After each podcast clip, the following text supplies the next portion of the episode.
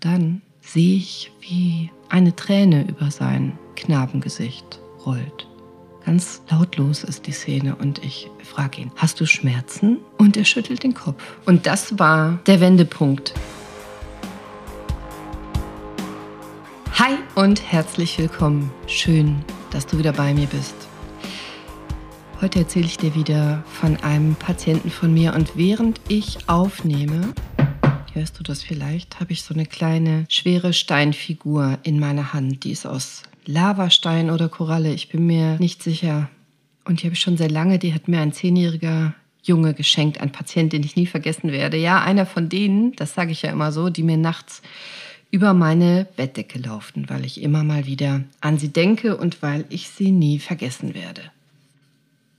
Und nein, keine Angst. In dieser Geschichte wird der Junge nicht sterben, aber traurig ist die Geschichte trotzdem.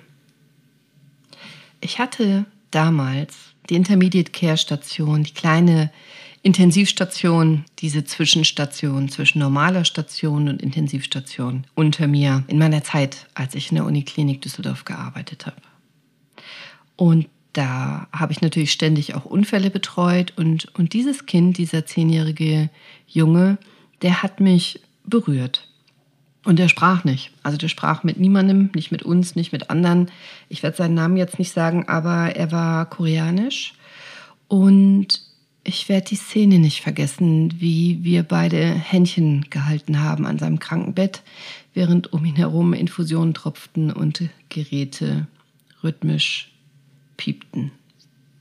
Er hatte so schöne Augen, der Junge mit den traurigen Augen.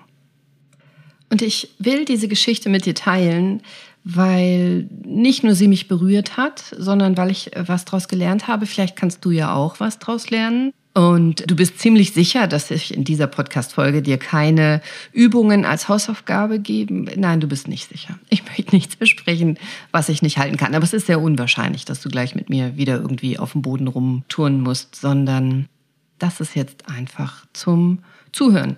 Und wenn du kannst und wenn du willst und Lust und Zeit hast, dann setz oder leg dich irgendwo bequem hin, in den Garten, auf die Couch, keine Ahnung, auf eine schöne Stelle und hör mir einfach nur zu. Die Geschichte ist überhaupt nicht lang, aber vielleicht tief. Also ich fange vorne an. Er kam halbtot zu mir mit dem Rettungswagen, wie die meisten damals, wenn man in der Unfallchirurgie arbeitet, in der Chirurgie, in der Intermediate Care, dann hat man natürlich die schlimmen Unfälle. Er war aus dem Fenster gefallen. Und er kam mit mehreren gebrochenen Knochen, aber er hat nur leichte innere Verletzungen. Das war schon mal gut zu wissen, als wir das rausgefunden hatten. Und dann haben wir ihn operativ versorgt. Und er lag dann bei mir auf der Intensivstation und der hatte mein besonderes Mitgefühl einfach, weil er so jung war. Ich war damals selber Ende 20, Anfang 30 und der war so zart. Der sah so zerbrechlich aus. Ein, ein sehr schönes, hübsches, zartes, blasses Gesicht. Und das war für mich so ein besonderer Kontrast äh, mit dem, mit dem Gips, mit den Drähten, die wir benutzt hatten, um seine Knochen wieder in die richtige Position zurückzubringen, mit den ganzen Schläuchen und dem ganzen Drumrum auf so einer Intermediate Care Perfusuren. Das sind so Spritzen, die über einen Infusomaten Medikamente in die Vene tropfen lassen, Infusionen, die tropften, Geräte, die piepten und so weiter. Und er sprach einfach nicht. Das hat mich so berührt. Und wir, wir, wussten anfangs gar nicht, kann er kein Deutsch oder doch oder nicht? Oder war er so im Schock? Oder war er so traurig oder hat er so Schmerzen? Oder äh, wir wussten es nicht. Er hat immer so traurig an die Zimmerdecke geguckt und mich so gar nicht beachtet, wenn ich bei ihm war. Und er bekam keinen Besuch oder ich habe Besuch nicht mitbekommen. Und ich habe alles gegeben, um ihn aufzuheitern. Und ich, ich habe immer wieder versucht, so ein paar extra Minuten mit ihm zu verbringen. Du hast ja nie genug Zeit als Arzt auf, auf Station. Das ist ja nie genug Zeit für die Patienten. Aber ich wollte ihn so gerne zum Lachen bringen oder wenigstens mal zum Schmunzeln. Ich habe ein paar Comics mitgebracht oder ich habe ihn bei der Untersuchung immer mal gekitzelt, äh, vorsichtig oder Scherze gemacht. Ich habe ihm mal ein Kuscheltier mitgebracht, äh, habe ihm gesagt, er kann er mit dem reden, wenn er mit uns Menschen schon nicht reden will. Aber der blieb immer ernst. Er guckte mich immer sehr aufmerksam an. Ich war mir sicher, dass er mich versteht, aber beweisen konnte ich es nicht. Und er war immer ernst und auch der Unfallhergang blieb unklar. Es wurde ermittelt, war er gestürzt, wurde geschubst, ist er gefallen, ist er gesprungen. Als Ärztin erfahre ich ja solche Sachen nicht oder nur ganz, ganz bedingt, was ich auch schade finde. Und eines Tages, da hatte ich wieder einen dieser, dieser ganz langen Dienste, habe ich euch schon mal erzählt, diese Dienste gingen über 30 Stunden, manchmal 40 Stunden am Stück ohne Schlaf. Also ich sah, wie die Krankenschwestern zum Frühdienst kamen, zum Spätdienst kamen, zum Nachtdienst kamen. Ich war immer noch da, zum Frühdienst kamen. Ich war immer noch da, zum Spätdienst kamen. Ich war immer noch da und dann irgendwann am zweiten Abend hatten wir dann erst frei. Und in dieser Nacht hatte ich relativ gut meine Arbeit schon im Griff und hatte so ein bisschen die Möglichkeit, Schreibtisch, Bürotätigkeiten zu machen. Und ich bin stattdessen zu ihm gegangen. Ich hatte seine Medikamente reduziert. Ich konnte ganz viele Medikamente absitzen und umstellen. Das wollte ich ihm erklären. Und ich wusste, er spricht da nicht mit mir, äh, aber ich sprach mit ihm. Und dann sitzen wir so da und ich habe so so ein Klemmbrett und schreibe so Sachen mit und erkläre ihm das und schaue ihn so an und mache wieder so ein paar sinnlose Witze, weil er ja eh nicht lächelt. Und, äh, und saug so diese Situation in mir auf. Sein, sein zartes Gesicht, der war nicht mehr ganz so blass, hatte auch Blutkonserven bekommen. Kennst du diese Bettdecke im Krankenhaus? Die war damals so hellgelb-weiß, längs gestreift. Und kennst du auch dieses Geräusch? Die Bettdecken sind so ein bisschen gestärkt, dass es so raschelt, wenn man sich bewegt. Und die Geräusche, da tropft was, da piept was, rhythmisch und ähm, er atmet, ich atme, ich schreibe, man hört den Kuli so, die Gerüche im Krankenhaus, das Desinfektionsmittel, die Medikamente kann man riechen, die Bettwäsche kann man riechen. Und eigentlich ist es so ganz harmonisch für mich. Ich will nur bei ihm sein, damit er nicht alleine ist. Ich schreibe lieber bei ihm als bei mir hinten in so einem useligen kleinen Zimmer, was ich mir mit anderen Ärzten teile. Und es tropft. Ich rede ein bisschen, ich erkläre ein bisschen. Und dann sehe ich, wie eine Träne über sein Knabengesicht runterrollt. Ganz lautlos ist die Szene und ich frage ihn, hey, hast du Schmerzen? Und er schüttelt den Kopf. Und ich erstarre, weil er hat noch nie reagiert, er hat noch nie geantwortet. Er hat mich ja offensichtlich verstanden. Und er schüttelt den Kopf und guckt mich an. Und so ein bisschen erschrocken, so, ich interpretiere rein, dass er sagt, ach du Schreck, jetzt habe ich den Kopf geschüttelt, ich wollte ja nicht mit dir reden.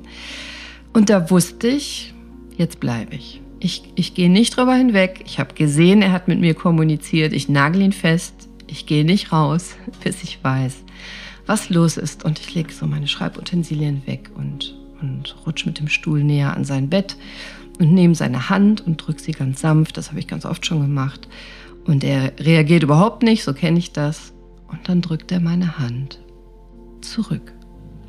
Und das war der Wendepunkt für mich. Also was ich damals aus dieser Situation gelernt habe, ist einfach nie aufzugeben. Nie aufzugeben. Wir haben immer alle gesagt, boah Cordelia, was rennst denn schon wieder zu dem? Der redet nicht mit dir und der will doch gar nicht kommunizieren und so weiter. Und mein Herz hat immer gesagt, dass er Beistand braucht. Und ich habe mich so gefreut in dem Moment, dass er aus Versehen mit mir kommuniziert hat. Ähm, ich weiß nicht, ob er sich gefreut hat, aber es war alles anders in dem Moment. Das Eis war gebrochen. Ich hatte das Gefühl, jetzt riecht es anders, es ist ein anderes Licht da, es fühlt sich einfach anders an. Ich habe seine Hand ganz fest gedrückt und er hat äh, wie immer am Anfang nicht reagiert und dann meine Hand zurückgedrückt und wir haben gesprochen in dieser Nacht. Und seitdem haben wir gesprochen, bis er entlassen wurde. Wir haben miteinander gesprochen in dieser Nacht und er hat sich mir geöffnet, soweit er eben konnte, das war nicht weit, aber er hat mir erzählt, was passiert ist. Und während er mir das erzählt hat, hielt er tatsächlich meine Hand teilweise ganz fest. So wie es aus meiner Sicht richtig ist für so einen kleinen Jungen, der sowas Schlimmes erlebt hat. Er hat mir wirklich fest meine Hand gedrückt und während er sprach, Halt gesucht. Und er war aus dem Fenster bewusst gesprungen, weil er sterben wollte. Er hat mir nicht erzählt, wieso. Aber ich habe eine ganz tiefe Scham und Trauer gespürt. Ich kann nur vermuten, ich kann nicht sagen, was passiert ist. Ich kann nur vermuten, dass ihm etwas angetan wurde, was ihm angetan wurde, aber ich weiß es nicht. Ich habe versucht, ihm alle Brücken zu bauen, die möglich sind, aber er ist nicht drüber gegangen. Er hat nicht gesagt, wer oder was. Ich habe nur dieses starke Gefühl mit ihm geteilt. Und ich glaube sicher, dass es gut war, dass er sich dieses Stückchen öffnen konnte, dass er gemerkt hat, dass er nicht allein ist. Ich bin eine wildfremde Person, ich bin eine wildfremde Ärztin, aber ich habe es ernst gemeint und das hat er gespürt, da bin ich, bin ich sicher. Und ich habe ihm gesagt, dass es nicht richtig sein kann, dass so ein junger, zarter Mensch eine solche Last auf seinen schlanken Schultern tragen musste. Ich habe ihm gesagt, dass es nicht richtig ist, lieber sterben als weiterleben zu wollen. Ich habe ihm gesagt, dass ich mit Sicherheit verstehe, und das tue ich tatsächlich, dass man den Eindruck hat und, und das sichere Gefühl, dass Sterben besser ist als Weiterleben, aber dass das nicht richtig ist. Und ich habe ihm in dieser Nacht versucht, all das mitzugeben, was ich selber aus meinem Leben, aus meinen Ausbildungen, aus meinem Umfeld geben konnte. Ich habe ihn auch gefragt, ob er es wieder tun wird, wenn er die Chance hat.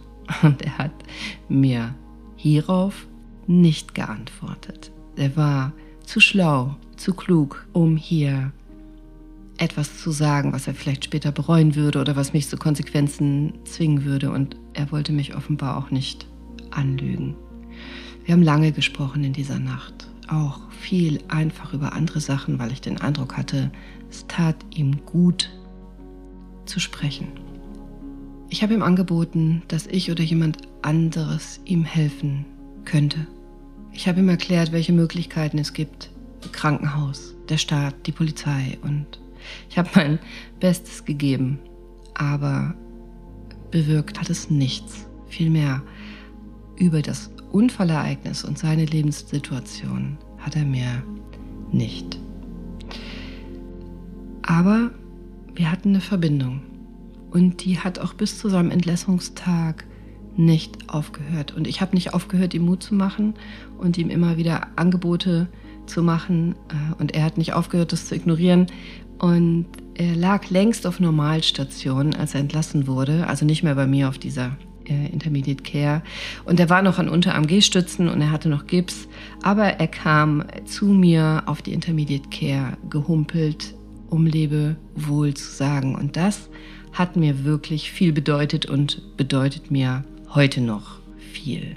Und dann zog er aus seiner Hosentasche, für mich völlig unerwartet, und ich habe auch keine, keine Idee, wie, wie er das organisiert hatte, diese kleine, schwarze, schwere Steinfigur die ist so etwa 10 cm hoch. Ich gucke jetzt gerade drauf, während ich mit dir spreche. Das ist ein, ein Mann, ein Mann mit einem Hut, der hat so einen langen Mantel an. Der Mann steht ganz gerade, zieht die Schultern so ein bisschen hoch an die Ohren, hat so seine Hände locker auf seinem Bauch, hat so große Ohren, große Nase und lächelt so ein bisschen. Das ist eine Gottheit, hat er gesagt, ein Schutzpatron. Und ich fragte nach dem Namen dieses Gottes und der Kleine verdrehte nur seine Augen. Also ich habe verstanden, was er mir sagen wollte. Also erstens kannst du den Namen sowieso weder aussprechen noch behalten und zweitens kennst du ihn eh nicht. Und ich habe das so akzeptiert. Und ich habe ihn aber noch gefragt, muss ich was wissen über diese Gottheit? Wofür steht er denn? Und er sagte, steht gerne auf der Erde, auf echtem Erdboden. Das hat er gesagt.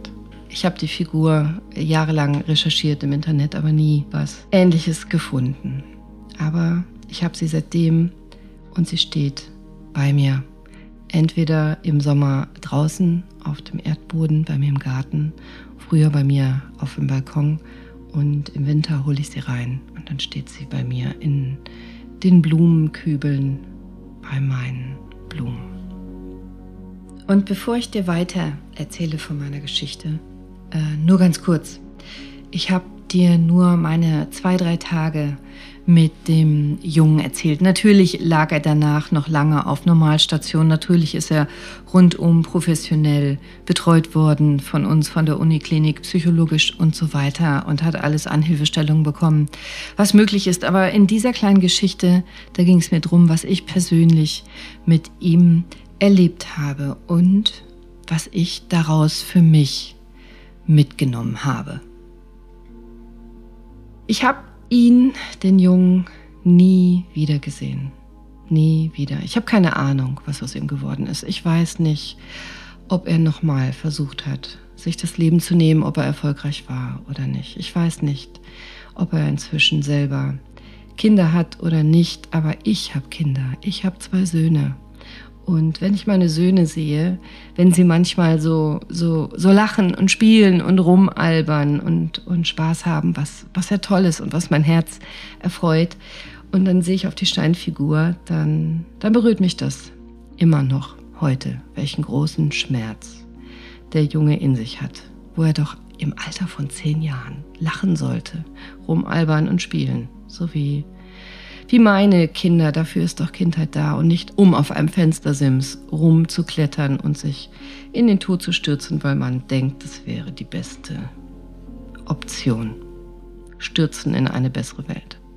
Und mein Learning ist neben Dankbarkeit, dass ich in meinem Leben viel mehr von diesen schönen Dingen habe, auch nicht aufzugeben. Wenn du jemanden kennst, dem es offensichtlich schlecht geht, dann überleg doch mal, ob du vielleicht doch helfen kannst. Auch wenn er dich immer wieder wegstößt, wenn er immer wieder dich ignoriert, wenn du immer wieder von deiner Umwelt hörst, das macht keinen Sinn. Hör auf dein Herz. Wenigstens ihm oder ihr beistehen, ihn oder sie ermutigen und ihm zeigen, dass du es nicht richtig findest, dass er oder sie leidet, dass du es nicht richtig findest, wenn Unrecht geschieht und dass er nicht alleine ist, auch wenn du nicht wirklich helfen kannst. Ich glaube nicht, dass ich ihm ernsthaft helfen konnte, aber ich weiß es nicht. Vielleicht doch. Gefühlt habe ich gar nichts ausgerichtet. Nach harten Fakten, die ich weiß, habe ich gar nichts erreicht. Aber ich habe für mich alles gegeben.